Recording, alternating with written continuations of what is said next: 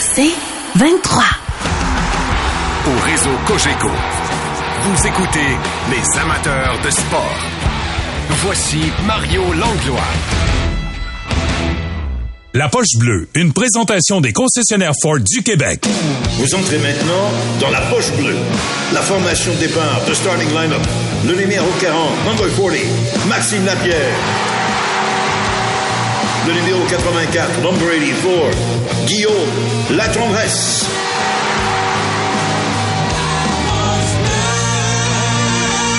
Ford, construit avec fierté. Trop de punitions. Tu sais, tu donnes deux euh, buts en désavantage. Deuxième, c'est un mauvais bon. Là. Mais tu sais, c'est dur de commencer le match de même. Mais, euh, je trouve qu'on on a resté ensemble pareil, puis on s'est on s'est battu. Mais tu peux avoir n'importe quel euh, plan de match. Quand tu prends ces punitions-là, tu peux tu peux pas amener ton, ton rythme dans la game. Faut faire attention, faut que tu prennes des meilleures décisions sur la glace mais c'est inacceptable. Journée de congé pour les Canadiens aujourd'hui. C'était des propos du coach Martin Saint-Louis après la rencontre d'hier. On était avec Guillaume et Maxime, la poche bleue radio en duo. Bonsoir les gars. Salut, Mario. Alors c'est vraiment la thématique, puis on en a parlé, j'en parlais au camp, il y, a une tendance. Le Canadien n'est pas la seule équipe. Je faisais des comparables, je parle d'André Tourigny tout à l'heure. Les Coyotes ont des statistiques semblables, à part, à part que cette année, le Canadien vraiment domine largement la colonne des, des pénalités. Euh, c'est sûr que ça devient fâchant, puis ça coupe les jambes de l'équipe, les gars. Ben, c'est surtout le style de pénalité pour moi. En plus. T'es en arrière du filet adverse, Slavkowski qui lève le bâton inutilement euh, en, avantage numérique. T'étais vraiment eu hier de, l'indiscipline pour moi, euh, du manque de, focus, du manque de, des joueurs. On sentait hier un manque d'énergie, un manque, tu fait que vraiment du côté du Canadien, on doit trouver une façon de dynamiser un petit peu tout ça parce que les pénalités, oui, ça casse le beat. Il y a du monde qui joue pas en désavantage numérique qui se retrouve sur le banc pendant ces minutes-là. Donc, ça, ça nuit à tout le monde. Pas juste les gars qui sont sa puis les buts que tu donnes. Ça nuit vraiment à tout le monde. C'est un cercle vicieux, là aussi. Mario, on s'entend, là. Premièrement, tu, tu, donnes des chances de marquer, tu cours après la rondelle, tu joues dans ton territoire. Qu'est-ce qui arrive? Tu commences à accrocher, t'as le bâton d'un patin, tu fais tomber quelqu'un, tu t'en vas des avantages. Là, t'es en désavantage toute la game, t'es encore plus fatigué, t'es épuisé, t'accroches encore plus. Donc, c'est ça le problème aussi. Tu sais, moi, je pense que la, la base du problème, c'est la possession de la rondelle, puis les temps forts dans un match. Le jour qu'on va avoir la rondelle plus longtemps sur notre palette, on va avoir moins d'opportunités d'accrocher puis de faire tomber l'adversaire.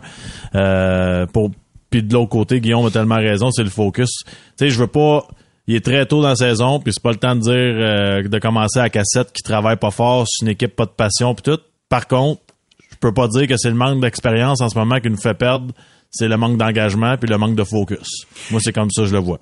Est-ce que vous, ça vous inquiète qu'il qui, manque d'engagement et de focus après trois matchs dans cette nouvelle saison régulière? Ben, Est-ce que oui. Je, je, oui, ok, je vous laisse développer là-dessus, les gars. Ça, ça, ça, m'inquiète dans le sens que je, je pointe pas du doigt là, puis c'est vraiment une analyse de façon, euh, tu sais, je, je, regarde juste les trois premiers matchs, puis je sais qu'une saison ça change rapidement, mais si je regarde tous les matchs hors concours de Caulfield et Suzuki, je peux pas dire qu'à 5 contre 5, il m'impressionne cette année pour les leaders de notre équipe. Ouais, moi aussi j'étais à la même place, Mario. C'est vraiment euh, pour moi le camp d'entraînement, la façon qu'on a commencé la saison du côté de nos, euh, nos meilleurs leaders. On, a donné crédit à Josh Anderson dans le camp d'entraînement depuis le début de la saison. C'est, c'est, plutôt moyen. T'as Brandon Gallagher qu'on savait, qu'on s'en attendait, mais vraiment tire de la patte. Suzuki Caulfield qui sont supposés être tes deux tops. Présentement, oui, Caulfield a deux buts en trois matchs, je me trompe pas, là, mais il reste que quand même c'est pas l'intensité qu'on s'attendait, c'est pas l'excitation, c'est bon. On dirait que mm-hmm. on dirait qu'on n'a pas d'énergie, on dirait qu'on est on est amorphe, on est euh, on a bien joué contre les Leafs, après ça oui, on a battu Chicago, bravo 3-2, mais euh, il est que ça finisse avec exactement, un il est que ça finisse. Puis hier on affronte euh, on affronte le Wild, on n'a pas été dans le match. Six tirs après 30 minutes de jeu. Ah, c'était épouvantable. Tu sais, les concepts offensifs étaient pas très très appliqués là, dans la première moitié du match. Et euh, tu sais, je lisais euh, les commentaires de, de, bien des entraîneurs que quand leur offensive produit pas ou euh, génère pas assez d'offensive, on dit ben mettez des mettez des, des, rondelles au filet puis allez bondir sur les retours. C'est pas un discours qu'on entend ben ben depuis un an et demi dans l'environnement du Canadien. Je sais pas si on pense être capable de faire ça de façon plus spectaculaire ou plus je sais pas là, mais mais, mais... il va peut-être falloir revenir à la base justement à la base 100%. Puis tu sais, Mario, si on regarde l'équipe en ce moment, la façon qu'on se comporte sa patinoire, c'est la même équipe qu'on avait avant les rappels d'Harvey Pinard, Belzile Ilonen l'année passée. Tu sais, ces gars-là avaient amené beaucoup d'énergie, puis on disait c'est le même qu'on joue au hockey, l'échec avant, la combativité, toutes ces façons-là de, se comporter sa patinoire. Moi, je trouve qu'on on est à la même place qu'on était avant les rappels. Puis ça, ça veut dire pour moi qu'on a on n'a pas encore pris le pas dans la bonne direction. Il est encore très très tôt, je le mentionne. Par contre, en ce moment, on est la même place qu'on était en octobre l'an passé, selon moi. On a... peut-être qu'on veut, euh, excuse, peut-être qu'on veut garder les concepts aussi puis dire, vu qu'on est en reconstruction, pas essayer de chambouler rien. Les concepts ou les idées qu'on a offensives, on veut les garder puis sortir, sortir du trouble dans l'adversité avec ces concepts-là pour grandir dedans, pour se créer des habitudes puis des, des, des automatismes que dans trois ans, quand on va vouloir gagner une coupe puis que ça l'aille pas bien, mais qu'on aille stick to the plan puis qu'on continue d'aller de la même façon puis qu'on ait des ressources pour s'en sortir. Mais de revenir à la base pendant quelques matchs, ça fait toujours du bien à tout le monde, puis c'est toujours important, puis c'est là que le succès revient. Tu sais, surtout, Guillaume, que, mettons, là, quand le club, puis je peux pas mettre une date là-dessus, quand ce club-là va vraiment être, pouvoir être considéré comme un aspirant, il y a combien de joueurs qui sont actuellement dans l'équipe qui seront plus là déjà, là? Juste euh, sur le flanc droit en défensive, par exemple. Fait tu sais, me semble que, c'est peut-être moi qui comprends mal, là, mais me semble que tu commences par la base, puis après ça, tu ajoutes de l'artifice, non? Tu commences pas par l'artifice. Ouais, mais il reste Mario que tes Suzuki, Caulfield vont être là, New Hook va être là, Kirby Doc, ça va bien, va être là, Goulet va être là. Fait tu sais, en ce moment, l'important est de, est de faire en sorte que tes meilleurs qui vont être là à long terme comprennent le chemin que tu veux prendre, comprennent ta philosophie, ta vision, puis les autres qui se greffent ou qui vont partir, ben eux autres c'est pas que c'est moins grave. Dans le temps qu'ils sont ici ils font un job comme Suzuki Caulfield mais l'important c'est mhm. de miser sur ceux que dans trois ans qui vont te faire gagner. Puis ceux qui rentreront ben ils vont juste se greffer à ça puis ils vont embarquer puis ça va devenir un peu quand emmène David Savard avec le Lightning de Tampa Bay il l'a compris vite, le concept, la philosophie, la façon de travailler. Parce que c'est le même jour après jour. Rentre un gars à Pittsburgh, il comprend comment ça marche, comment ça fonctionne. Parce qu'ils ont établi des bases solides. Puis en ce moment, c'est ce qu'il faut faire avec nos jeunes, nos meilleurs joueurs, établir des bases solides qui, peu importe qui va rentrer, tu vas être capable d'établir quelque chose. Ben, moi, Mario, c'est encore plus loin que ça. Là, puis je suis tellement d'accord, ça un rapport avec la base. Mais tu sais, hier, si on regarde Pezzetta, par exemple, il embarque sa patinoire, okay, c'est pas le plus talentueux, c'est un gars de quatrième trio, il marquera pas 50 buts, mais on est-tu capable facilement de voir qu'il travaille plus que les autres? Mm-hmm. Pour moi, c'est pas normal. C'est pas, tu sais, pendant que Pezzetta se bat deux fois puis il frappe tout le monde, qu'est-ce qu'il fait, Josh Anderson? Qu'est-ce qu'ils font les autres dans les mises en échec? C'est qui qui dérange? Tu sais, ça n'a pas rapport avec le talent pour moi. Ça a vraiment rapport avec à quel point que tu veux la game. Tu sais, je sais qu'on est en reconstruction puis ça doit tellement être difficile mentalement de pas être appuyé plus que ça en tant que joueur. Mais à quel point que quand tu sors de ce game-là, t'es dans le vestiaire puis tu te dis Wow que j'ai mal puis que je suis brûlé. Genre, je doute fortement que beaucoup de joueurs qui peuvent dire ça hier soir. Est-ce que ça met une certaine pression pour la première fois depuis qu'il est arrivé sur le coach? Ben, ça va prendre à quelque part. Peut-être pas des résultats. Qui gagne ou qui perd, je m'en fous, là. Mais il y a une façon de jouer quand même, il y a une façon de performer qui est importante. Puis, comme on dit, on a quand même trois points, on a les Leafs et Chicago, mais je veux dire, il y a une façon de perdre, il y a une façon de performer, il y a des faut voir une amélioration en désavantage numérique, en avantage numérique, faut voir des améliorations, une progression à quelque part. Moi, c'est là-dessus que j'évalue. Gagne perd, ça me dérange pas. Tu sais, mais euh, tu sais comme les Leafs mettons, on a perdu, on avait une avance de deux buts. Super match, bravo, on est content. C'est ça, grandir, c'est ça, progresser. Hier, il n'y a rien à tirer de bon de ce match-là. Rien du tout. Tu progresses pas, t'apprends rien, tu vas nulle part. Fait te tu viens de perdre un match 82 pour grandir pour l'année prochaine. Ouais, puis il va y en avoir d'autres défaites. C'est de la façon dont, dont on perd. Euh, on parlait d'équipes fragiles et jeunes à Toronto quand ils ont perdu deux fois des avances, puis ils ont perdu une avance avec cinq minutes à faire. Euh, tout le monde dit ah ben non, ben là Dax, c'est pas ça qui a affecté l'équipe hier. C'est peut-être les deux euh, buts accordés pendant le même avantage numérique. C'est peut-être les deux, mais je regarde dans le marché, beaucoup de gens semblent avoir euh, la mâchoire à terre du fait que le Canadien est privé de Kirby Doc, un marqueur de 38 points en 58 matchs l'an passé. Euh, est-ce que euh, la fragilité de l'équipe, c'est ça qu'on a vu après avoir encaissé la nouvelle qu'on perdait Doc? Puis est-ce que l'espoir de 23-24 tenait juste à la présence de Kirby Doc? Mais là, si c'est ça, on a un problème parce qu'on a toujours bien pas perdu McDavid. Là. T'sais, Doc ben, est très bon, je l'aime beaucoup. on a, on, normalement, dans un vestiaire solide, c'est ils disent toujours en anglais next man up, là. le prochain qui va qui va voler une place puis qui attend son opportunité depuis longtemps. C'est là, euh, selon moi, c'est là qu'il faut peut-être un petit changement. Tu sais, euh, tout le respect du monde pour Gallagher. Euh, c'est un gars qui a tout donné pour l'organisation, puis il doit même lui-même être triste de ce qui se passe en ce moment. Mais c'est une business, c'est une équipe de hockey, puis c'est le temps d'amener des jeunes joueurs qui ont des bonnes jambes, qui patinent, puis qui changent le momentum d'un match de par leur vitesse. T'es mieux avec un Joshua Roy, Joshua Roy qui joue des minutes, puis qui apprenne dans la Ligue nationale de hockey, puis qui fasse ses erreurs, que en ce moment Gallagher, puis je le sais là, je le sais qu'il y a des bonnes intentions, puis c'est un travaillant, mais pour moi c'est une, perte de temps. Il y a un jeune en, arrière qui perd son temps pour rien. Peut-être qu'il est pas prêt le jeune, mais j'aime mieux qu'il joue des minutes dans la Ligue nationale de hockey. Tu sais, il y en a beaucoup de vétérans Gallagher comme Laval, ça quand Max, juste pour te suivre ou Gallagher ben, juste pas, mis de côté? Pas à Laval, c'est juste mis de côté. Je comprends. Tu sais, Mario, il, il, prend une place sur le deuxième avantage numérique en ce moment. C'est pourquoi? sais, on, on, est en Il n'y a pas d'affaire là, il n'y a pas de shot. C'est le temps. C'est le, temps de faire, c'est le temps de faire jouer du monde, des jeunes. Puis je veux rien là contre Gallagher, je veux juste qu'on soit clair. C'était un de mes joueurs favoris côté éthique de travail puis tout ça. C'est un vrai de vrai, c'est un guerrier. Mais là, c'est plus ça. Ouais.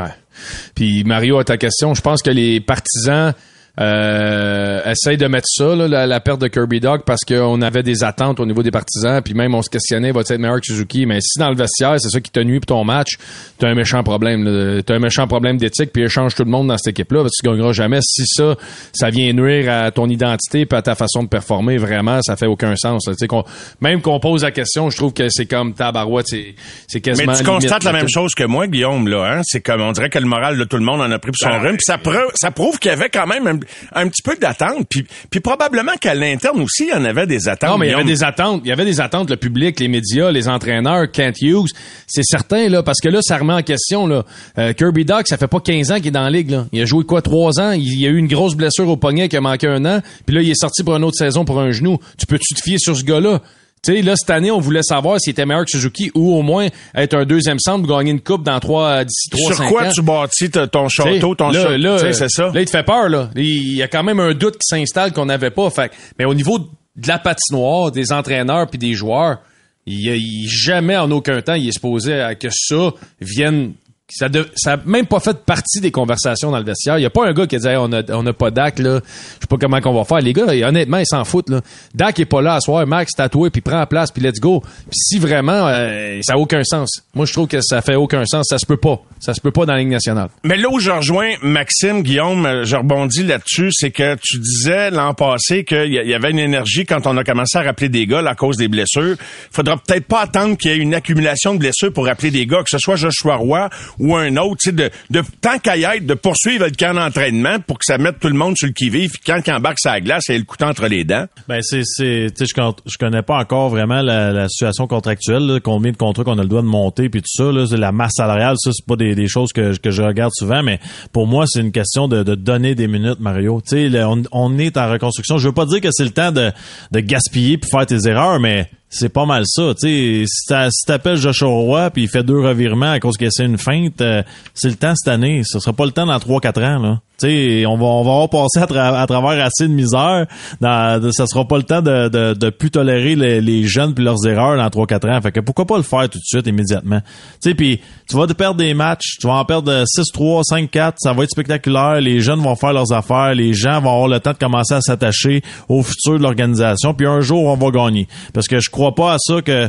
Puis quand je parle de gagner, je parle pas de, de gagner la Coupe Stanley. Mario, je pense sincèrement que le mal qu'on vit en ce moment va au moins nous donner une équipe qui est d'insérer année après année, puis qui va valoir le prix d'entrée. Ben, en tout cas, il faut avoir la foi, mais c'est, on sait pas combien de temps que ça, ça va prendre, cependant, Maxime. c'est, c'est là-dedans qu'on vient d'entrer, là.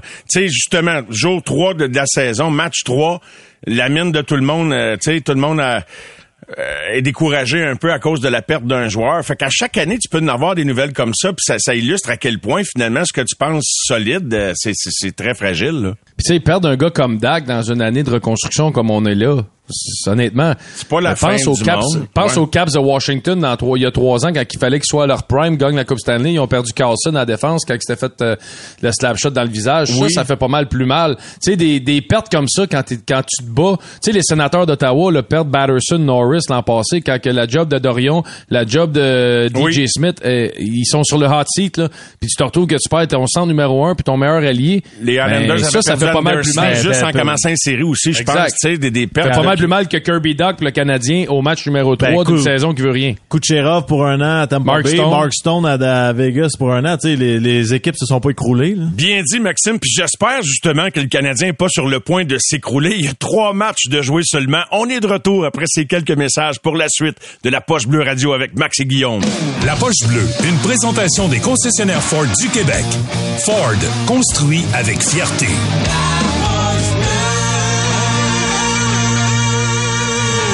On est avec Maxime, avec euh, Guillaume. Euh, Le Canadien quelques jours pour se préparer pour le match de samedi. Avez-vous trouvé que le coach, euh, pour une rare fois, avait l'air un petit peu découragé hier, lui aussi, après le match, bien qu'il contenait bien de, de l'exprimer à travers ses mots? là? Ben c'est sûr que c'est la discipline qui doit l'hériter un peu là. C'est c'est un ancien joueur en plus, puis en- c'est un gars qui était sur le premier trio, qui marquait des buts, puis il sait que quand t'es assis tout le toute la game sur le banc parce que t'envoies les gars de troisième, quatrième trio bloquer des lancers en désavantage, ça, ça devait le frustrer en tant que joueur, puis encore plus en tant qu'entraîneur.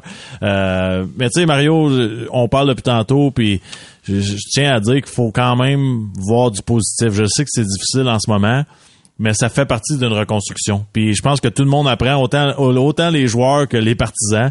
On- C'est un mal nécessaire. Il y a du positif, il y a le talent de Caulfield, il y a, les défenseurs, il y a plusieurs choses à mentionner. Puis il faut, faut vivre avec les montagnes russes, on n'a pas le choix. Non, c'est sûr. Puis je pense que pour Martin Saint-Louis, peut-être que euh, hier, c'était la première fois qu'il se disait euh, maudite convention collective des joueurs que hier j'ai que j'ai écrit que c'était un congé demain. Peut-être qu'il aurait aimé ça que les gars se présentent quand même, les faire sortir de la maison, puis s'emmener à l'aréna, travailler une bonne journée. Là, on est en congé aujourd'hui. Peut-être que ça, ça l'a irrité, puis qu'il voulait, euh, sans les punir, puis les faire patiner comme on a fait au New Jersey, mais passer un certain message quand même, parce que l'intensité, l'indiscipline, c'est quand même des points primaires d'une équipe qui veut devenir une équipe championne. Fait que je pense que euh, on a, on a de la restructuration à faire de ce côté-là. Quoi faire pour que cette saison-là soit pas une autre année perdue?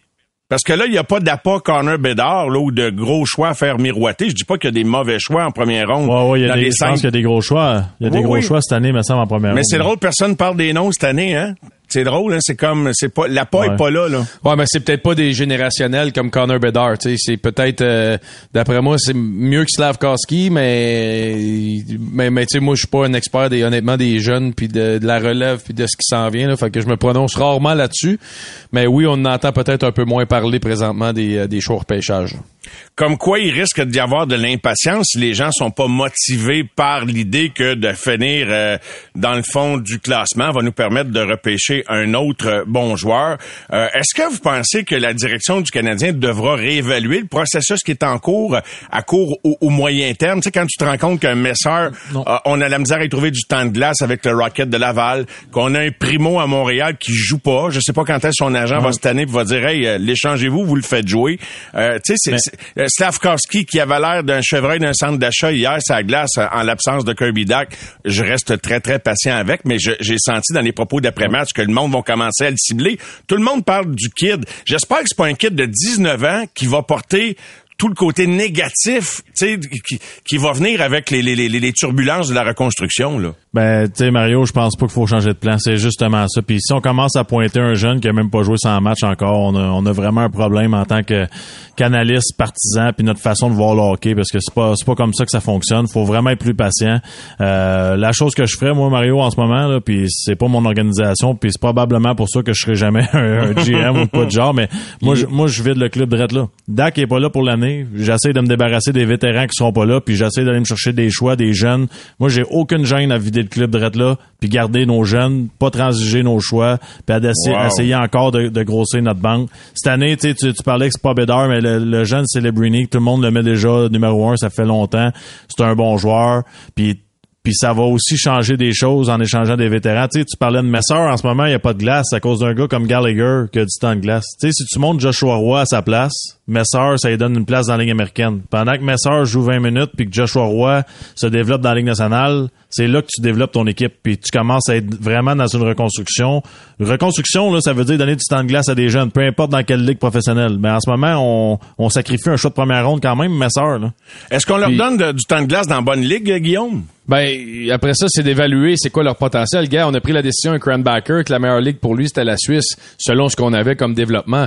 Fait que comme Max dit, peu importe quelle ligue professionnelle, si jeune, on pense qu'il va progresser à travers la saison, c'est le bon choix à faire. Seul problème qu'on a, c'est dans la réalité de la Ligue nationale d'aujourd'hui, c'est un cap salarial. Il y a plusieurs équipes à côté qui pourront pas prendre de joueurs, qui pourront pas prendre personne. Donc, on va se retrouver un peu pris euh, avec ces joueurs-là qui vont être difficiles à échanger. J'ai Gallagher en tête avec son 6 ans qui reste au montant qui est. Fait que c'est des joueurs comme ça qu'on est un peu pris. Là. Mais Maxime, je reviens à ce que tu dis. Là. Bon, je comprends l'essence de ton propos là, de vider le club, de faire jouer les jeunes, mais après trois matchs, je trouve pas que c'était un peu comme euh, émotif comme réaction? Non, parce que je l'aurais fait avant, avant le premier match. C'est, c'est une question de faire jouer les jeunes cette année. C'est, je dis aucune émotion là-dedans. Puis c'est, un plan que j'avais au mois de juillet, Mario. C'est pas, euh, c'est juste que je, je comprends pas la nécessité.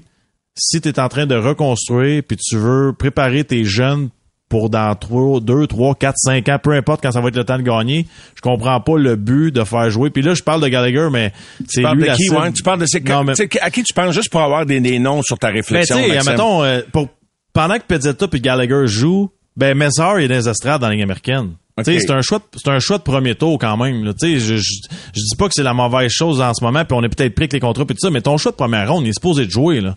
T'es supposé ah d'avoir du pas normal, mais non. Pas à peu près, là. Bon, mais c'est ça. Mais à un moment donné, on fait jouer Mazar, puis on assit euh, Pezzetta puis Gallagher, puis on fait jouer Joshua Roy ou un autre de la ligne américaine à sa place. je trouve qu'on ralentit d'une certaine façon. Je te dis pas que Joshua Roy ou Messar ou peu importe sont prêts à être dans leur rôle respectif, que ce soit Ligue américaine, Ligue nationale. Mais faites jouer les jeunes au lieu de jouer des gars qui ont vraiment pas rapport dans l'équation dans quelques années. Parce que le message, là, c'est que les, dirigeants disent, c'est, on, on, donne des responsabilités aux jeunes. faut qu'ils les prennent. Est-ce qu'ils te montrent qu'ils sont prêts à les prendre? Parce que tant qu'ils seront pas prêts à les prendre, c'est le coach qui va demeurer le leader. Ouais, puis non, c'est, une bonne question. Puis il y a toujours aussi, est-ce qu'on, est-ce que tu veux faire apprendre tes jeunes dans défaite, dans victoire? Qu'est-ce que, tu sais, on est défaites. là.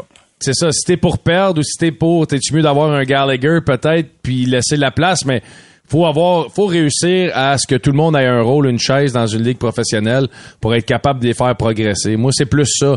Après ça, si Gallagher, on en perd 10 de suite, ben peut-être qu'il va être utile à quelque part dans le vestiaire puis pour faire grandir les jeunes joueurs.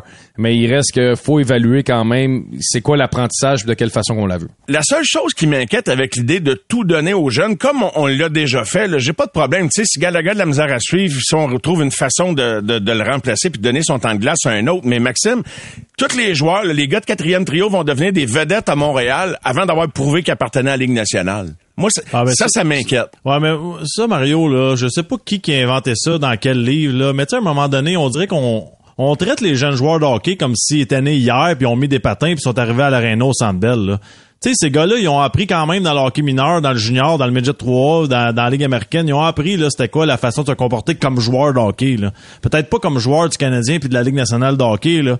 Mais le gars, là, en sortant du pee puis du Bam-Tam, il sait que tu dois pas euh, faire de revirement puis que tu dois t'entraîner puis bien manger puis que tu dois respecter tes coéquipiers puis, tu sais, à un moment donné, là, on dirait qu'on pense que les gars, c'est la première année qu'ils jouent au hockey, là. Un leader, euh, il y a des gars qui sont capitaines 4 ans dans le junior. Quand ils arrivent dans la Ligue nationale, il sait comment se comporter comme leader pareil. Juste qu'il prend pas sa place immédiatement. Là.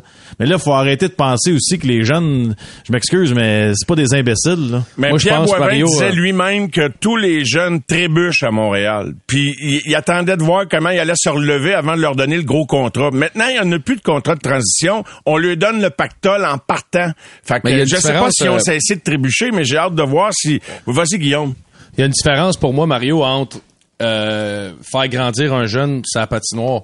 Sais, il y a une différence entre ça, donner de la glace à Harvey Pinard, donner de la glace à Roy ou peu importe quel jeune, et faire ce qu'on a fait à Edmonton. Tu avais cinq jeunes, ils ont joué 25 euh, matchs, puis ils ont signé des contrats de 6 ans, 40 millions. Après ça, tu peux plus rien faire. Après ça, c'est eux autres qui ont le contrôle. Tu leur donnes le vestiaire. Là, ce qu'on parle, c'est de donner de l'expérience, sa patinoire de leur faire comprendre ton identité, ta philosophie, ça patinoire. Pas, on dit pas de montre Joshua Roy signer, c'est pas ça qu'on dit. Ce qu'on dit, c'est sa patinoire, d'y donner de la glace à lui puis de le faire grandir dans l'organisation, de d'y montrer, pas de faire ce qu'Edmonton a fait. Ça, je suis pas d'accord avec ça. Même, tu sais, même Suzuki Caulfield, on leur a donné des 8 ans hmm. parce qu'ils ont performé, mais c'était rapide quand même comme gros contrat. Là. Ben, tu sais, Mario, je te donne une idée comme ça, OK? Tu rappelles un jeune, mettons Joshua Roy, OK?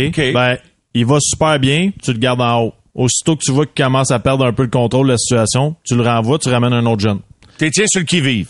Ben oui, tu gardes des jeunes, ça roule Ouais, dans, dans, dans, ok. dans l'organisation, ils gagnent des matchs en expérience, puis ils comprennent aussi que t'es en haut, puis ton chum en bas à Laval, ben il attend ta place, puis si, si ça va pas bien, ça va être lui la semaine prochaine. Ouais, j'ai j'ai pas ça toi Guillaume? Ouais, je suis euh, 100% d'accord. Encore une fois, ça va être de savoir ce qui se passe avec les, les contrats et tout, mais oui, moi, euh, développons des jeunes, donnons-leur de- des opportunités 100%.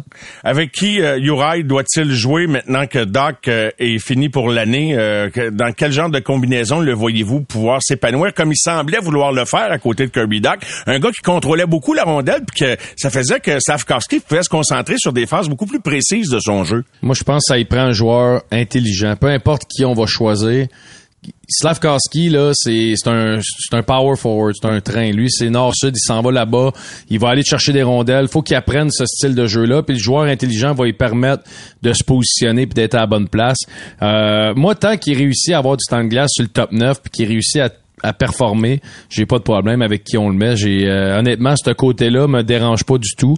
Euh, j'adore, c'est sûr un gars comme euh, comme Monahan, j'adore ce gars-là, j'adore Newhook, euh, mais ça sera de voir. Mais Slavkowski, tant qu'il joue avec un des trois premiers centres de l'équipe, j'ai pas de problème. Moi, ce serait, ce serait ces gars-là. Ce serait un. Je pense que Monahan est un, un bon fit pour lui. Oui. Parce que, tu sais, New, Newhook, c'est un marchand de vitesse, puis Slavkowski, c'est un gars quand même que sa game est un peu plus lente. Je trouve que des fois, le fait que Newhook soit aussi vite, ça, ça accélère encore plus les affaires dans sa tête, tu sais. Fait que un Monahan qui ralentit le jeu, qui est bon en protection de rondelles, je trouve que c'est un bon match, moi, pour Slavkowski. Un départ pour Caden Primo bientôt ou on attend que son agent s'impatiente et demande une transaction? Je pense que ça va être une transaction pour euh, pour Primo en ce moment. On a déjà assez de problèmes à, à, à savoir qui va être d'un filet entre Allen, Montembeau, puis les gars mentalement, ça doit être assez euh, assez dur aussi. Le gars Allen a commencé la saison, performance moyenne. On donne les deux prochains à Sam. Là, d'après moi, avec la performance de Sam qui a été correcte hier, ça va être Allen contre le- les Caps. Fait que juste déjà de se battre les deux ensemble, c'est assez compliqué. Si tu rajoutes un troisième en plus là-dedans, puis il commence à performer et autres, je pense que ça peut juste créer un peu de, de difficulté, mais en même temps, si Primo rentre puis il performe, ben ça sera aux deux autres de, de, de trouver une façon de se sortir du trou. Là. Ouais. Ben moi, moi Mario de mon côté, je, com- je, je comprends pas encore, puis je le mentionne souvent, j'en ai parlé 20 fois cette semaine dans toutes les émissions, mais je comprends pas qu'on parle d'un choix de 7 6 7e ronde comme ça, qui a jamais rien prouvé, qui a jamais rien gagné dans la Ligue américaine, qui a eu une bonne séquence en série une année. On parle de lui comme Carey Price. Je, je sais même pas pourquoi il est dans un sujet de discussion, honnêtement. Ben, c'est un bon point, mais pourquoi qu'il n'envoie pas tout simplement au balotage qu'on laisse la place aux deux joueurs C'est ce que je me, c'est ça que je me demande. Puis souvent, je me, je me pose des questions. Peut-être que je connais vraiment absolument zéro d'un gardien parce que il y a pas une fois que je suis capable de dire ah il a l'air gros devant le filet ou je trouve qu'il est rapide ou je trouve aussi je, je le vois pas le potentiel. Mais je peut-être pense que je me trompe. Là. Je pense que le Canadien essaye quand même. Tu sais, il y a quand même De une certaine monnayer. Il y a une réputation quand même. Puis quand tu regardes l'avalanche, le gardien qu'ils ont pris sur le balotage, il aurait pris Primo 100 fois avant. Donc on essaye peut-être que des équipes paniquent. Tu sais, le Lightning n'a pas un début de saison euh, au niveau gardien parfait. Il y a certaines équipes que c'est plus difficile. Donc peut-être qu'on essaye d'aller chercher que ça soit un choix de 3 pour Primo, ça serait déjà très bon. C'est un choix de 7 en partant. Fait que euh, je pense qu'on essaie de monnayer sa valeur. Puis euh, Parce que sinon, j'allais dire, pourquoi ce qui est, tu sais, ce que, mettons, ce que tu plaides pour un Gallagher, on le plaide pas pour un, un Caden Primo, mais là, je comprends que tu penses qu'il n'y a pas d'affaire là, Maxime, fait que ça, ça s'applique pas, là, la comparaison est pas bonne, mais, euh, Ben non, non, ça s'applique, c'est juste qu'on veut le faire avec les deux autres qui sont à Laval. Tu comprends? On, voit plus le potentiel à long terme avec les deux autres. Pour moi, Primo sera pas le gardien du futur pour le Canadien. On s'entend tout là-dessus. sans, y fait- donner un autre essai, Guillaume, c'est, c'est réglé. C'est, Ben, on va y en donner, ben, on va y en donner combien? Tu sais, un moment donné, on l'a non, mais essayé, tant on qu'à y en a l'avoir donné. là, Jake Allen, c'est quoi l'avenir avec Jake Allen? Juste, Ah, 100%. Moi, tant moi, y en a un. essaye-les. Oh, oui. Essaye-les. J'ai... Mais c'est pour ça, c'est pour ça tantôt mon point de vider le club Mario, c'était pas mal ça là. Tu sais, c'est- faisons des tests dans le PDK. Tu sais, peut-être que les jeunes n'ont même pas d'affaires là, mais au moins mettez-les dans, dans, dans, dans la vitrine pour vendre les jeunes aussi. Je, je trouve que on, on se on se menotte d'une certaine façon en faisant jouer des gens qui seront pas là dans le futur. Le retour des émotions, les gars. Hein, veut, veut pas, là, c'est Comme... Après trois games. Aïe, aïe, aïe. on joue pour 500, ça a pris trois games, c'est réglé. Merci Guillaume, merci Maxime. Bonne soirée Mario. les gars, bon Bye, podcast. Merci beaucoup, Mario. À bientôt. Les amateurs de sport. Pour ceux qui en mangent du sport.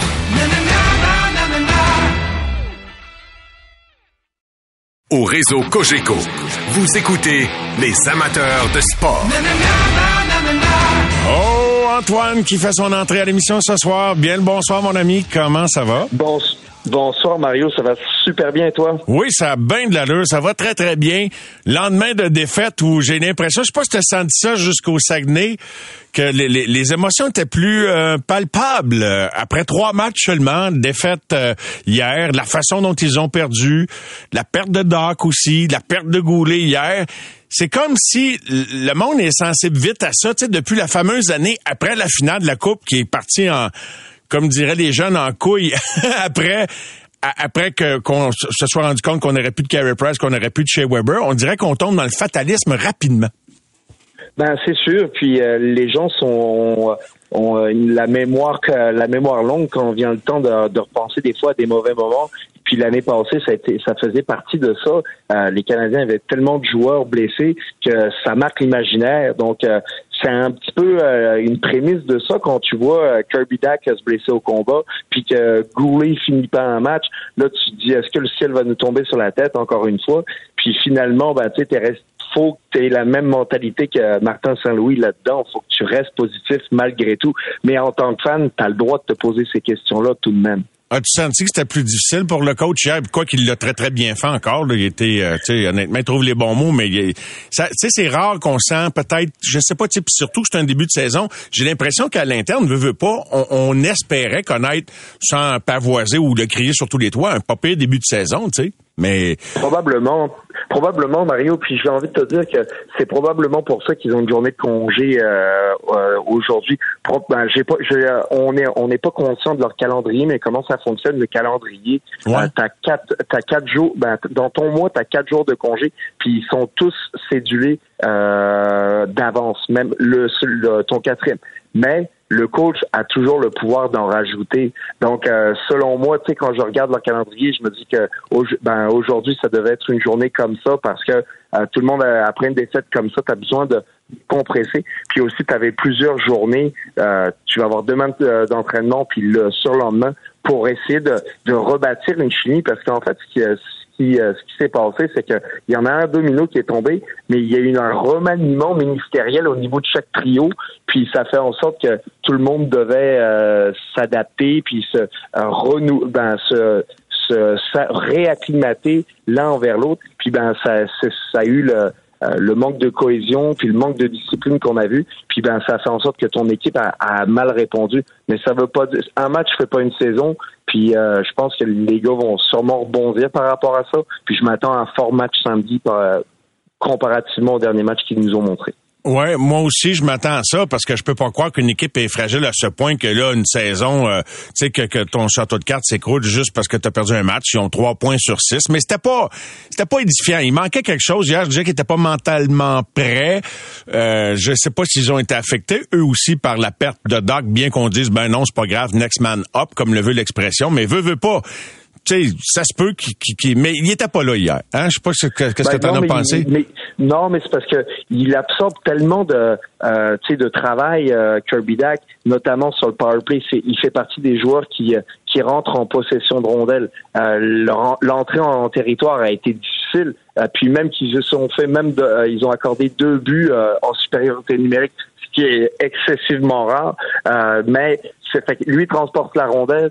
Euh, on, ils n'ont pas été en mesure de s'installer facilement. Euh, puis je parle encore de l'avantage numérique. Oui. À chaque fois qu'ils rentraient, tout, là on voyait des euh, des euh, des, euh, des pucks qui se faisaient rimer le long des des bandes pour essayer de, de libérer de la pression. Mais on c'est comme si on s'est changé une patate chaude. Mais lui, Kirby Dack, une de ses de ses forces, c'est d'être un métronome là-dedans, c'est de ralentir le jeu, Vraiment? faire en sorte que euh, tout se calme, puis de trouver les bonnes solutions, puis les bonnes passes pour que tout le monde ait du temps, puis pour euh, pour que ça, ça soit posé finalement. Oui, c'est vrai qu'il contrôle la rondelle, ce qui veut dire que les gars qui s'habituaient à jouer autour de lui avaient l'air un peu perdus hier par la force des choses, hein? Tout à fait, tout à fait. Puis ben c'est ça qu'on a vu. Puis on a eu euh, zéro, ben pas zéro chimie, mais on n'en a pas vu beaucoup sur l'avantage numérique. Puis euh, vraiment, ben en fait c'est ça. Dans dans tous les scénarios, même en désavantage numérique, les équipes, les unités spéciales hier, ils ont pas fait le travail. Non, vraiment. Et euh, j'ai très très hâte de voir comment ils vont rebondir. Mais je voulais parler, quel genre de blessure au genou as-tu subi, toi, Antoine? En quelle année ça s'est passé? Ben écoute, c'était ma première saison à Vancouver. Je pense qu'on parle de 2018-2019. Puis euh, c'était euh, quand j'ai vu un petit peu les, les diagnostics euh, qui, qui, sont sortis pour le pour le genou de Kirby Dack, ben ça ça m'a vraiment fait penser à ma situation que moi j'avais vécue. Puis moi dans le fond, ce qui m'était arrivé, c'est je m'étais fait frapper par Brandon Lemieux euh, sur un coup semi-vicieux où euh, je m'y attendais pas, je l'ai jamais vu venir. Puis euh, mon genou, ben, mon patin restait coincé dans la glace, puis mon genou a viré. Fait que là, ben c'est, je pense, ben j'étais pas mal moins. écoute, j'ai pas été capable, j'aurais, j'ai pas été capable de patiner jusqu'au jusqu'au bon, à vrai dire. Puis tu sais, tel que j'avais plus, j'avais plus peur à ma tête qu'à mon genou à ce moment-là parce que je pensais que j'avais fait une commotion. Puis euh, j'en avais fait une, puis ça c'était resté pendant euh, quelques mois. Mais euh, pour revenir à mon genou, ben c'est à ce moment-là, ben, tu te demandes comment tu vas revenir. C'est que là, tu es en mode solution, tu as ton agent qui essaie de, de regarder c'est quoi les options, tu essaies d'avoir une première opinion. la première opinion, c'est le docteur de, de l'équipe. Mais là, quand c'est sérieux de la sorte, ben c'est dans ton intérêt d'aller chercher une deuxième opinion ailleurs chose que, que moi j'avais faite. Puis avec mon agent, on avait euh, cherché euh, plusieurs options pour euh, pour aller chercher cette expertise-là, peut-être aux États-Unis, puis regarder qu'est-ce qui pouvait se faire. Puis ben on avait trouvé Dr Laprade. Lui, il opérait à Verle, au Colorado. Puis il faisait, c'était sa prédilection. Lui, c'était les genoux. Il faisait juste de ça. Puis pour moi, c'était important d'avoir quelqu'un qui fasse uniquement ça, puis que euh, qui ait l'habitude de traiter des athlètes aussi, puis que euh, tu sais, il fallait que ça soit parfait parce que tu veux pas revenir en compétition. Puis ça, c'est ça te reste dans la tête. Tu as besoin de savoir en tant qu'athlète que ton genou, là, il, quand tu reviens euh, il est prêt à, à, il est prêt à tout. Puis euh, écoute, au, à ce point-là que quand je suis allé à Verle, euh, ben c'était pour faire une, une rencontre préparatoire à l'opération. Écoute, il y avait Andrew Ladd qui était là, puis lui se faisait faire exactement la même opération que moi, mais avant. Fait que là, moi, quand j'ai rejoué avec Andrew Ladd, je lui disais souvent que euh, toutes les petites euh, erreurs que qu'il avait à faire, c'était sur Ladder qui les sur Andrew Ladd qui les avait faites, puis pas sur moi que j'étais après. puis euh, fait que ben, l'opération ça a bien été, ça, ça a été un succès. Puis anyway, fait que pour on va essayer d'aller plus vite, mais ça pour dire qu'au début, ils disent que c'est entre 6 et 9 mois de récupération. Mais des fois, ben, tout athlète est différent, ton corps réagit différemment. Puis euh, moi, je me souviens qu'au début, mon corps avait super bien réagi, mais à un certain moment donné, j'avais comme euh, euh, on dirait que ça, ça, avançait moins bien. Puis je voulais tellement revenir au jeu, puis j'approchais du tu sais, quand on dit 6 à 9 mois, tu penses plus que ça va être 6, mais finalement, moi, c'était à 9. Mais même à 9, j'ai tiré la note pour essayer de revenir rapidement, parce qu'à un moment donné, il faut que tu reviennes au jeu. Puis tu vois comment ton équipe a réagi, euh, tu dis, euh, faudrait que je joue, là, parce que sans ça, je vais perdre ma place, et ainsi de suite. Puis, euh, tu sais, tu as de la pression à ce niveau-là, même si moi, il me restait trois années de contrat, je voulais être sûr de pouvoir les finir, puis de, tu sais, probablement essayer d'en signer un autre contrat, c'était aussi ça, mon, mon objectif.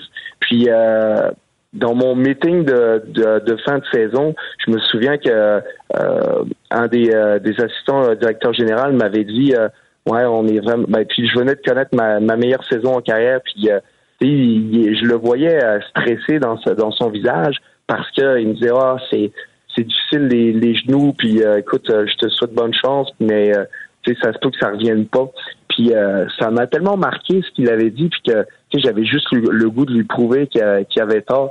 Mais finalement, c'est plus ou moins lui qui avait raison parce que moi, j'ai jamais été capable de revenir aussi rapidement. Ben, quand je suis revenu à, neuf mois, mon genou, il était pas assez prêt. Ma force dans ma jambe était pas assez prête. Puis euh, j'avais eu un excellent été d'entraînement, mais quand j'étais revenu avec les Canucks, on aurait dit que il manque euh, les, les, les, Canucks, comment leur arena est organisé, puis on s'en est parlé souvent, Mario. Oui. Leur vestiaire, il, tout était petit, fait qu'il manquait des fois d'équipement que j'avais besoin pour euh, euh pour essayer de, de revenir. Puis euh, je pense que la personne qui s'était occupée de moi à ce niveau-là, euh, de, de l'entraînement physique, me poussait pas assez la machine, puis j'étais pas assez prêt. Fait que là, je suis revenu au jeu, puis j'avais pas de pop. C'est-à-dire que j'avais pas d'explosion, puis euh, je patinais quasiment sur une jambe et demie. J'avançais pas, j'avais un piano, euh, un Steinway, puis euh, t'avais quasiment Ray Charles qui jouait en arrière. Tu sais. J'avais ouais. toute la- J'étais long, mais ça m'a tellement affecté là, que tu commences à perdre confiance en toi, puis ça, c'est euh, puis ainsi de suite. Puis c'est euh, ça avait été difficile, mais ça m'a pris deux ans avant de me remettre. Puis après ça, je me ressentais comme le Antoine d'avant. Mais malheureusement, dans mon cas, le mal était fait parce que j'étais rendu en Arizona. Puis tu sais bien, il y a personne qui regarde ça, les matchs de l'Arizona, à part toi, Mario. Ah ouais, t'es sérieux, hein? Oui, c'est vrai je suis un- des, un rares parce que, évidemment, par respect aussi pour mes conversations avec André, par intérêt pour la manière qu'il mène son club, mais t'as- as-tu l'impression que c'est- tu t'en allais au cimetière de la Ligue? Ben ouais, c'est ça, je te disais. Ah, puis euh, tout à fait, euh, par rapport à André, c'est un, c'est un coach qui connaît son affaire, qui essaie de euh, de de se euh, de développer une culture gagnante là-bas. Puis je il est en train de le faire aussi. Là. Mais la force des choses, c'est que c'est un marché qui est moins regardé. C'est ça que je voulais dire. Oui, oui, que, Mais, que, que euh, jouer à Montréal. Oui, oui, je comprends. si on si on transpose ça, tu sais, avec euh, la blessure de Kirby Dack, euh, tu sais, je veux pas être un prophète de malheur parce que euh, tu sais, c'est un jeune joueur. Il y a des il y a peut-être sept ans de- d'avant, ben, euh, de, de jeunesse par rapport à moi quand euh, quand j'ai eu mon opération. Puis ça, ça fait toute la différence. N'importe quel médecin pourrait te le dire que euh, ta, ta, courbe de, récupération est meilleure. Puis ben c'est sûrement ça qui va arriver. Puis peut-être qu'il va être encore mieux encadré que moi je, l'ai euh, je l'ai été. Puis euh, je, lui souhaite juste ça parce que c'est je pense que c'est un pilier de l'organisation. J'aimerais ça qu'il s'éloigne un petit peu de l'infirmerie par contre. Ben moi aussi. Écoute, tu parles de ta situation, puis moi ça me ramène aussi, puis les, les amateurs vont s'en rappeler. Andrei Markov. Andrei Markov a, subi la blessure, a été opéré, s'est blessé et reparti. trop vite? Ben là, faudrait refouiller un peu. Faudrait j'en parle à Jerv. Peut-être qu'il y a des bons souvenirs de ça euh, cette semaine. Pierre Gervais, qui, qui était dans le vestiaire sans être le médecin ou le soigneur. Je sais pas si ses souvenirs sont plus précis, mais écoute, en 2009-2010, il dispute 45 matchs. En 2010-11, il en dispute 7. Puis en 2011-12, il en dispute 13. Ça te donne ça une idée? Puis, euh, écoute, là, je sais que Mané, il y a une négo là-dedans. là. c'est peut-être pas toutes des, des, des saisons amputées à cause de la blessure. De, de, regarde, il a été blessé le 30 avril 2010. En tout cas, tu sais, ça, ça lui a coûté grosso modo deux ans, là.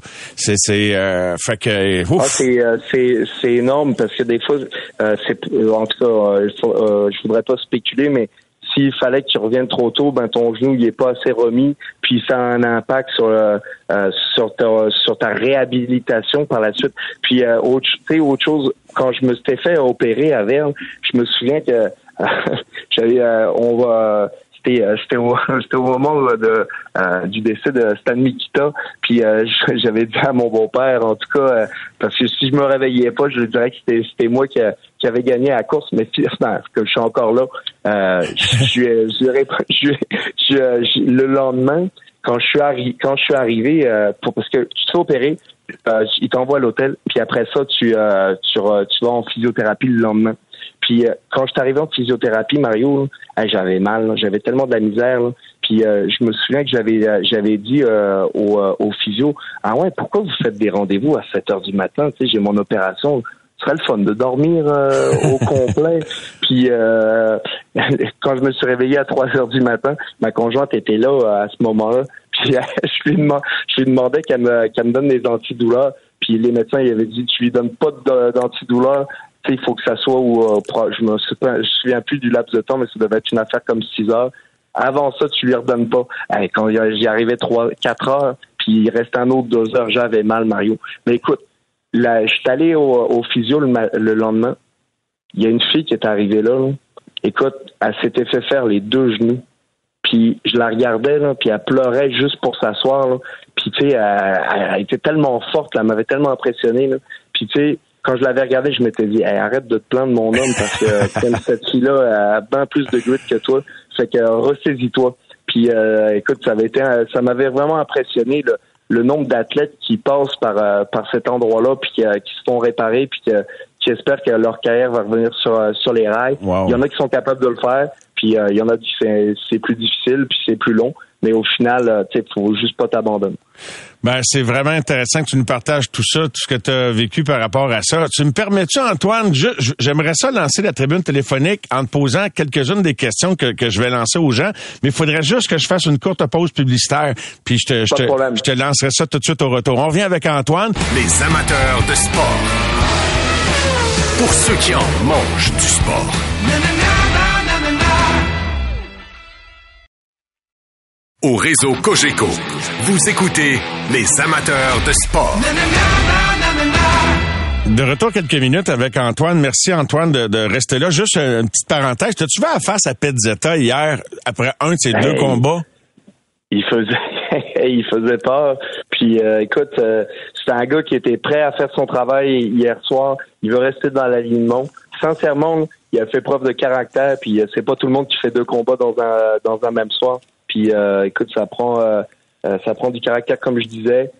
puis ça, prend le désir de vouloir rester dans le line-up. Puis il y a besoin de ça en ce moment. Il faut qu'il fasse la différence. Il faut qu'il fasse les choses que d'autres joueurs font pas dans l'alignement. À part Jacky, a, il y a juste lui qui a ce, ce profil-là c'est important d'avoir des joueurs comme ça aussi dans son alignement. Mais quand tu as vu la mimique, là, comme du gars craqué, mais après le combat, tu c'est-tu le gars qui est dans sa tête, qui est tellement dedans que, ou je sais pas s'il faisait une mimique à un joueur, alors remarque, j'ai pas vu à qui il faisait cette face-là. Je, pense, je pense qu'il était, il était juste fâché. Il était craqué, ok.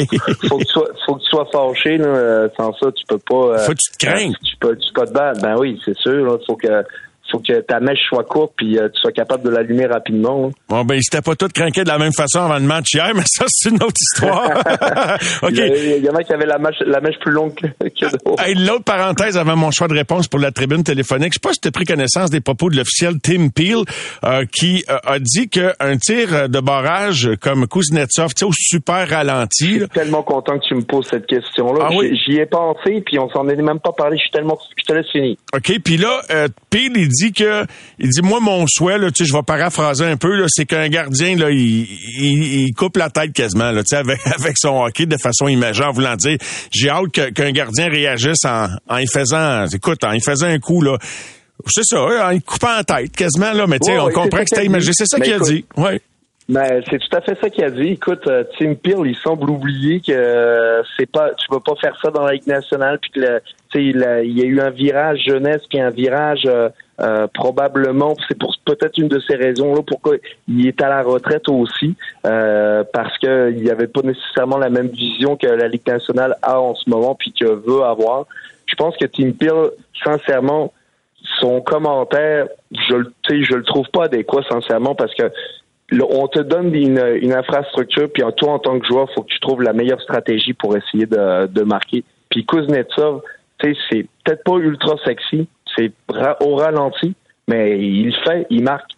C'est, il fait à chaque fois, puis à 90%, il marque. Tu sais, c'est, impressionnant. Pourquoi les autres le font pas? Parce qu'il domine à un certain niveau. Tu sais, qu'un gars comme Tim Peel, ça lui fasse sortir de, euh, de ses gonds puis que, ou de ses habitudes ben tu sais, écoute, ça, ça prouve simplement que la vision que cet arbitre-là a pu avoir, puis pourquoi il a perdu sa job aussi là, à une nationale. Personnellement, ça n'a jamais été un de mes préférés. Je l'ai toujours trouvé extrêmement arrogant, puis euh, je partage vraiment pas son opinion, euh, vraiment pas son opinion. Il se pensait peut-être plus gros que la game des fois, mais euh, voilà, ben, merci. exact, exact. Puis c'est pour ça que tu sais, je pense qu'il essaie d'y aller encore de propos, euh, tu sais, de la sorte là, pour essayer encore de faire parler de lui. Euh, c'est son podcast avec Jeremy Roenick. Tout à fait. Puis écoute, moi, il faudrait me payer excessivement cher. Je suis même pas sûr que j'accepterais de faire un podcast avec ce gars-là.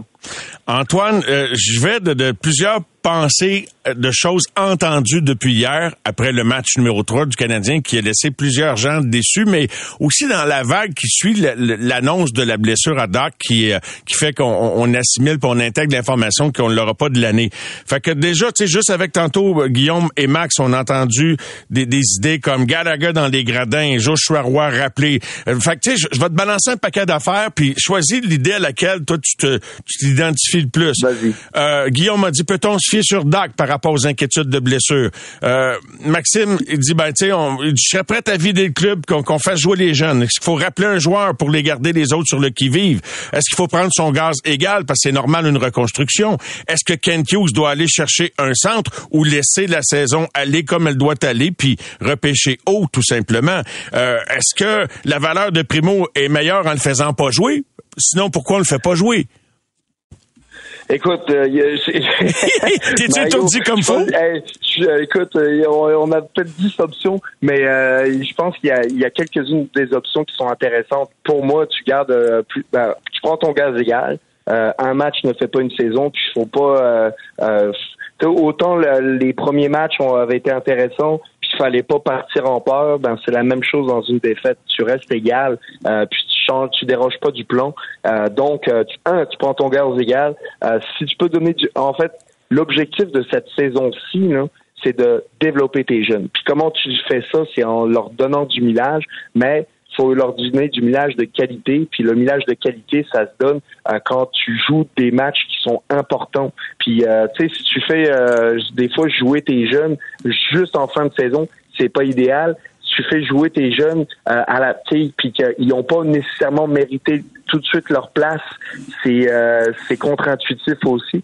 Fait que c'est un peu un peu toutes ces réponses là, mais pour moi c'est euh, c'est pas partir en peur, mais évidemment j'aimerais ça voir euh, un Joshua Roy éventuellement, mais j'aime ça aussi voir mes jeunes joueurs avant qu'ils arrivent dans la, dans Ligue nationale, pas précipiter les choses, les voir dominer dans la Ligue américaine. Puis moi, j'adore ce développement-là. Je trouve que, tu sais, c'est euh, pour un jeune, c'est primordial de bien se sentir que quand tu arrives, tu sois prêt. Écoute, quand tu euh, sors du junior, tu peux avoir des bonnes saisons, mais euh, le, le, transfert au niveau professionnel de, de la Ligue nationale, c'est pas en. Fait que ça presse pas là pour des rappels dans ton cas là. Non, tu, moi, je leur tu donne-leur du millage un petit peu dans la Ligue américaine, ils vont s'adapter, laisse-les dominer. Puis s'ils dominent, ben là, tu peux, tu peux commencer à, à, en monter quelques-uns. Mais euh, pour le moment, je garde le statu quo. C'est seulement trois matchs, on part pas Merci, mon cher Antoine. Et euh, oui, c'est vrai que c'était beaucoup comme choix de réponse. Hein. un petit peu limite. Et euh, écoute, j'avais envie même d'en ajouter un. Moi, j'espère, en, en, te disant salut, que tout ça, peu importe, quand je dis tout ça, il y a trois matchs de jouer, que peu importe ce qu'ils vont traverser, c'est dans l'adversité que tu deviens une équipe, ben devenez une équipe. Sortez-vous de ça. Tu sais, c'est... Tout à fait. C'est bon. C'est bon. Ben, je pense que ce choix de réponse là aussi. All right, Antoine. Bye. Bonne fin de soirée. Salut, Mario. Salut, mon ami. bye bye. À bientôt. Bye. Au réseau Cogeco, vous écoutez les amateurs de sport. Pour les fidèles du sport. Il est entre deux matchs. Hier, son club a livré un, match où les deux équipes étaient très, très, très pingres défensivement. Un match de 1 à 0. Il est à Saint-Louis. Son club a affronté les Blues demain soir. Nul autre qu'André Tourigny. Bonsoir, André. Salut, Mario. Comment ça va? Ça va bien, toi? Ça va, bien, ça va très bien. Oui, 5 buts pour, 6 buts contre. Dire une affaire, euh, hein, c'est, c'est, ça joue serré? Ouais, ça joue pas mal serré, honnêtement. On on voulait, on, on, veut, bien entendu, on veut s'améliorer défensivement si tu compares aux, années passées. Euh, ce qu'on a fait, là, on a seulement un but à 5 contre 5 là, dans trois matchs, donc c'est au-delà de nos attentes, mais on s'attendait pas à ce que notre production offensive euh, soit soit limitée comme ça. Donc, au cas on a, on a commencé l'année contre trois bonnes équipes, trois équipes qui ont fait plus que 100 points l'année passée, là, euh, trois équipes qui ont été dans les playoffs. Donc, on sait très bien que c'est des bons clubs. On est arrivé euh, au New Jersey, on a joué un, très bon match, réussi à remporter le match. Les Rangers, ils venaient de perdre contre Columbus, ils étaient, affamés, puis euh, le, les entraîneurs ont fait une couple de commentaires avant le match, donc on savait à quoi s'attendre. Écoute, ça a passé proche, c'était un en troisième période, ils ont marqué un avantage numérique, ils ont, réussi à gagner la game 2-1, puis hier, euh, ben, on était sur un back-à-back, un back-to-back, euh, contre les Islanders. Là, puis, ils ont vraiment bien joué. C'était difficile pour nous autres. Ils sont imposants physiquement, mais on était fatigués. Donc, c'est difficile pour nous autres de créer de Oui, puis ils donnent pas grand-chose, aux autres non plus, le défensivement, les Islanders. Ils ont une bonne structure de jeu. Euh, vous autres aussi, là, c'est vrai quand tu considères que c'est un deuxième match en deux soirs. Est-ce que c'est encore à mode ou c'est pas très sexy quand tu, quand tu dis aux, aux, jeunes joueurs placer des rondelles au filet puis sauter ses retours? Tu, tu dépassé comme système ça ou c'est c'est c'est pas assez original pour être un concept, Sandré? Ben, je, je te dirais qu'il y a deux, il y a deux, euh, deux façons de faire dans la Ligue nationale. Il y a, il y a ce qu'on appelle les, les, les, les, shooting volume teams. C'est ceux, ceux, justement qui mettent des rondelles au filet, vont, vont au rebond, etc., etc. Là. Euh, ils jouent de cette façon-là. Puis il y a l'autre genre d'équipe qui, qui essaie d'aller pour la qualité au lieu de la, de la quantité. Nous, on est une de ces équipes-là qui, qui essaie de générer de la, de la, de la qualité au lieu de la, de la quantité. Puis, euh, on essaie d'aller chercher euh, une meilleure qualité de lancer que de mettre des rondelles de partout. Mais si tu reprends un club, exemple, contre la Caroline, euh, c'est une équipe qui va mettre des rondelles au filet d'un peu partout, vont, vont, vont se diriger au rebond, vont récupérer des rondelles libres. Euh, tu prends des, des il y a toutes sortes de philosophies, de, dépend de quel genre d'équipe que tu es. Nous autres, on essaie d'y aller avec, euh, comme je disais, là, un peu plus de possession, un peu plus de qualité. Ah, c'est intéressant parce que je lisais tes commentaires d'après-match, puis euh, considérant que c'était un deuxième match en deux soirs, peut-être que tu aurais souhaité que ce soit plus simple hier, que vous mettiez des, des, des rondelles au filet, André, ou...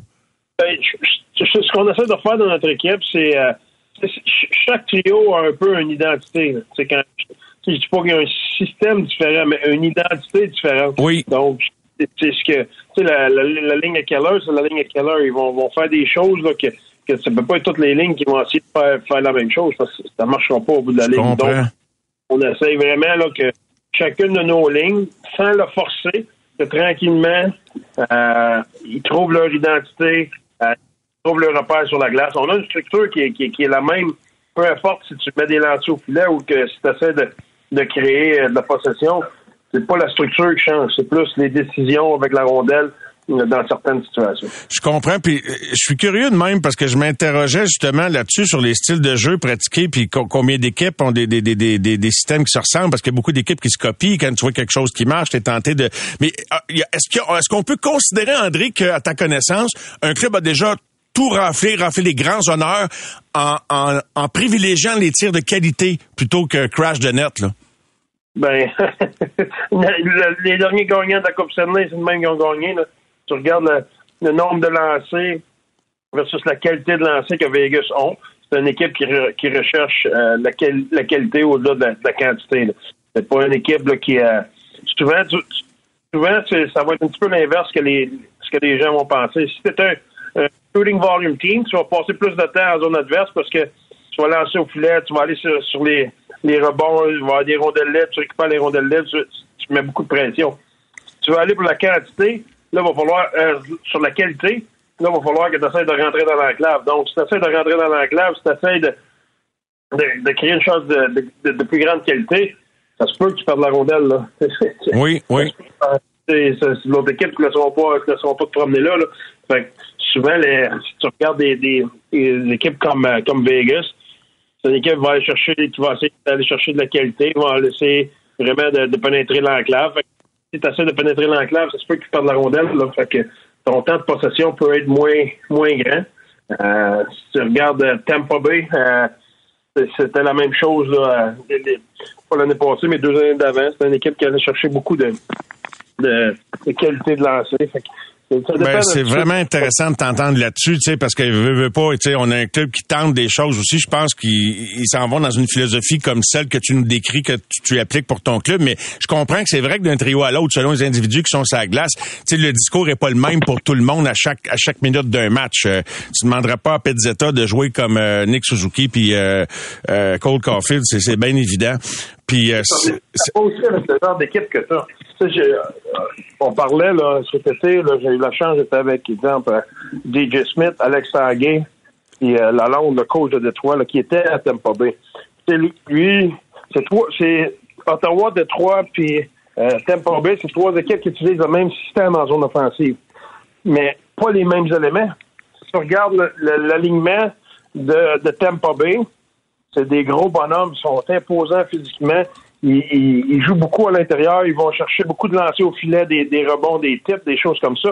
Détroit, quand ils ont essayé de faire la même chose, c'est plus difficile parce que leurs joueurs sont pas, c'est pas le même type de joueurs, c'est des joueurs euh, plus, je dirais pas plus skillés, mais euh, différents, différents joueurs dans, dans- dans le sens que Ouais. si tu regardes le- leur alignement, là, c'est- c'était pas même, les mêmes physiques que des, des Cirelli, puis des, des Nick Paul, puis des, des, euh, des Maroon, puis des Perry, puis tous ces gars-là qui, euh, des Gaudreau, puis des gars de même qui ont, eu du succès à Tampa, à Tampa Bay.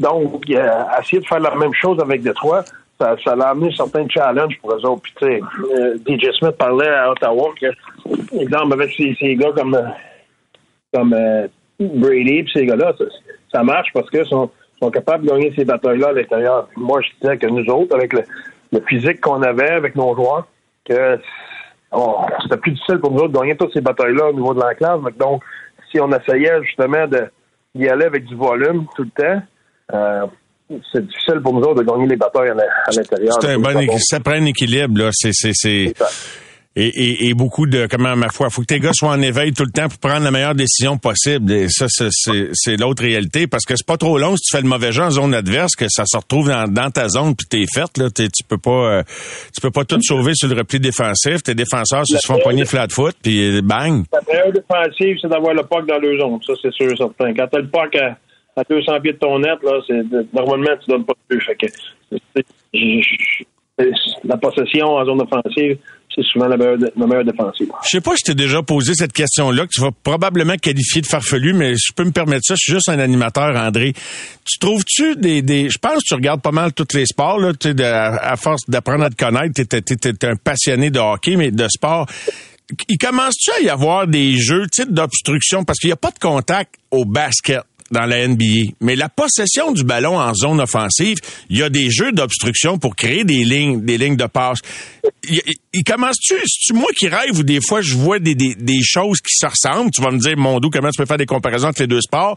Mais en possession, en territoire offensif, as-tu déjà vu de quoi au basket que, que tu t'es dit, hey, ça serait intéressant d'essayer quelque chose qui ressemble à ça ou passe à l'autre Ben, question? Avant qu'il y avait, avant qu'ils changent les règles, on, on faisait beaucoup de blocs, on faisait beaucoup d'obstructions, il y avait beaucoup de blocs. C'était, on l'enseignait, ça faisait partie du jeu. Maintenant, tu peux pas, faut que ce soit accidentel ou faut, faut pas que, faut pas que le contact soit trop violent parce que c'est une pénalité. là. C'est, c'est- c'est une punition, c'est un, c'est un call facile pour l'arbitre. Donc, euh, ça représente euh, un certain challenge pour, euh, pour nous, les entraîneurs et les joueurs là, de créer de l'obstruction puis de pas de pas avoir de pénalité. là. Donc, c'est vraiment euh, les, les, les, les, routes qu'on prend, les directions qu'on prend. euh, c'est Faut que ça bouge, faut que ça bouge. ah ouais, faut que ça bouge. Puis, euh, tu t'as le droit de gagner ton positionnement, t'as le droit de gagner ta route à partir de là. Mais si, exemple, je m'en vais direct sur toi puis je fais un bloc comme au basket, oublie ça, c'est une punition. là. Eh, eh, Effectivement, effectivement. Mais je pensais plus au mouvement, effectivement, qu'aux situations arrêtées, mais tu le, avais bien saisi mon intention, là. C'était- c'était- mais bref, euh, j'ai trop de temps pour penser des fois, André. Qu'est-ce que tu veux que je te dise? Euh, Il y, a un- il y a un aspect, si tu me permets, peut-être encore juste quelques instants, que, que j'étais vraiment curieux de, de te demander. Bon, on parle beaucoup d'indiscipline à Montréal. Ça fait, ça fait trois ans que le, le club est parmi les plus punis de la Ligue. Souvent des pénalités, même en territoire offensif. Euh, pas des pénalités qu'on va qualifier de payantes dans le jargon du hockey, peut-être un peu de la vieille école, là, où des fois, quand tu fais mal à l'adversaire, tu te bah, c'est pas si pire, euh, pogner un 2 pour ça. Mais, puis là, le Canadien, cette année, ils sont en orbite, c'est la plus punie. Mais j'ai dit, je vais regarder André. André qui est un gars qui a quand même une bonne pointe sur son équipe. Puis je constate que vous vivez une situation semblable, à part que vous avez pas autant de pénalités cette année, mais depuis deux, trois ans, vous êtes parmi les équipes les plus pénalisées. Euh, et comment t'expliques ça? Est-ce que le sifflet sort plus vite euh, pour les arbitres quand c'est le temps de donner un 2 à un jeune avec des équipes qui ont beaucoup de jeunes ou tu as une autre explication? Ben, ça, ça c'est sûr que c'est un, fait. Ça fait juste partie de ça fait juste partie de la réalité de n'importe quelle ligue. C'est, quand, quand, quand une, euh, une réputation, souvent t'as le bénéfice du doute. C'est, la même chose dans le monde des affaires, c'est la même chose euh, dans le hockey, puis c'est la même chose dans n'importe quel sport. Ça. C'est Greg Maddox, on sait tous qu'au baseball, le, le marbre est un peu plus large pour lui que pour, euh, pour. La- pas de football, fait que, euh, tu à un moment donné, euh, c'était dans la tête des arbitres aussi. Fait que, tu ça, c'est une réalité. Mais moi, je pense que nous autres, exemple, l'année passée, on était l'équipe la plus punie dans la ligue. Euh, c'est sûr qu'on va améliorer ça. Mais moi, je fais toujours une distinction entre être indiscipliné et prendre des punitions. OK. C'est quoi pense être indiscipliné pour toi? Pour moi, c'est une punition de réaction. Pour moi, c'est pas euh, une punition euh, euh, de paresse. Ça, ça, ça, pour moi, c'est de l'indiscipline. Nous autres, je, je considère pas qu'on est indiscipliné. Je considère que ce qu'on demande, ce qu'on veut, c'est de l'émotion, c'est de l'intensité, c'est de l'acharnement. On veut être porteur, on veut, on, veut avoir un échec avant agressif, on veut mettre beaucoup de pression. Ça, ça amène inévitablement, à un moment donné, tu vas croiser la ligne. Tu peux pas faire tout ça puis toujours être du bon côté de la ligne.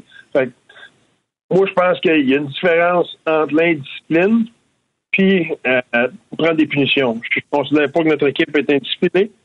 Euh, je considère qu'il faut être meilleur avec notre bâton. Je pense que justement, quand tu as moins d'expérience, à un moment donné, tu fais des erreurs euh, de positionnement avec ton bâton.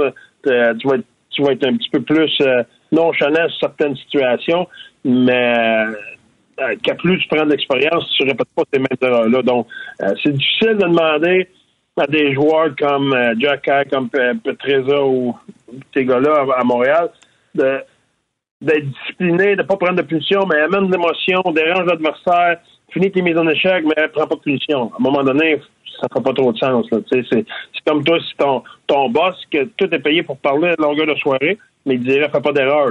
Il mm-hmm. faut pas des choses là, que, qui, qui, font pas de sens. À un moment donné, là, ouais. par soir, c'est sûr que tu t'en fâches. C'est sûr que tu te trompes de prononciation, tu te trompes de, de, de, de, de mauvaise information, de, il y a un moment d'inattention. C'est sûr, là, tu peux pas t'en nom pendant trois heures et être parfait toutes les soirs. Si t'as rondelle sur ton bâton tout le temps, à un moment donné, quelqu'un va te l'enlever, là, tu sais, ou tu vas l'échapper. Sûr, sûr, sûr.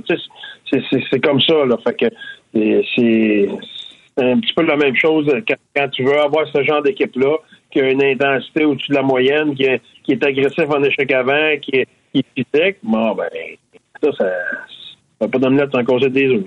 Le, le, fameux réflexe, juste un petit complément bien vite là-dessus, tu sais, le réflexe qu'on a tous eu, là, quiconque a joué au hockey, à un moment donné, a pogné un deux pour ça, c'est que sais, avant de faire deux, trois enjambées de plus, puis vraiment être à hauteur du gars, t'as le réflexe du bâton, là. Ça, ça, ça Est-ce que ça t'irrite, ça, des punitions de même? Oui.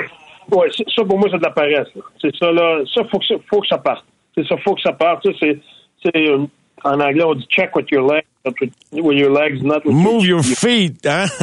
ça, bouge tes pieds, amène-toi en avant du joueur, euh, gagne ton body position. C'est ça, faut que tu fasses. Si tu fais pas ça, ça, c'est de l'indiscipline, c'est de la paresse. Ça, ça marche pas. OK, OK. Et en terminant, Francis de Montréal te demande, André, est-ce que Dylan Gunter toxine dans la Ligue américaine pour remise en forme ou euh, tout simplement parce qu'il y a certains aspects à travailler avant d'être dans la Ligue nationale? Euh, ben, c'est un petit peu des deux. Dylan, il, il, a, il a fini la, saison blessée l'année passée. Il n'a pas eu, euh, il a pas eu de vraiment d'été d'entraînement. il est arrivé en forme, je dirais, mais pas, pas fort physiquement. Donc, il a besoin là, de, de, de, de continuer à travailler là-dessus, sa, sa, vitesse d'explosion, ces choses-là. Euh, je pense que ça, son été, euh, dans son manque d'été, dans le fond, là, qui, qui se mettait sur haleine, c'est, c'est sûr que ça laisse, ça laisse un, vide, mais en même temps, c'est un gars qui son, sa tête d'hockey puis tout ça, c'est, de la Ligue nationale. bien entendu, tout le monde connaît son lancer, là, c'est ça, c'est, c'est bien documenté, là, mais juste une question de temps euh, pour, pour Dylan. André, un gros merci. Bonne chance demain à Saint-Louis. Euh, d'après moi, ça va tourner du bon bord. Vous donnez pas grand-chose. Fait que une, nuit de repos va, être bénéfique pour ton attaque, je pense. Attention à toi. Ça fait bien. Ça fait bien. On a besoin de deux games en deux soirs en début d'année. Ah non, c'est du stock, là. C'est du stock, le voyagement puis tout, là. Fait que bonne, bonne nuit, André. Bonne fin de soirée puis euh, bonne chance demain. Bye. Au réseau Cogeco. Vous écoutez les amateurs de sport. C'est 23.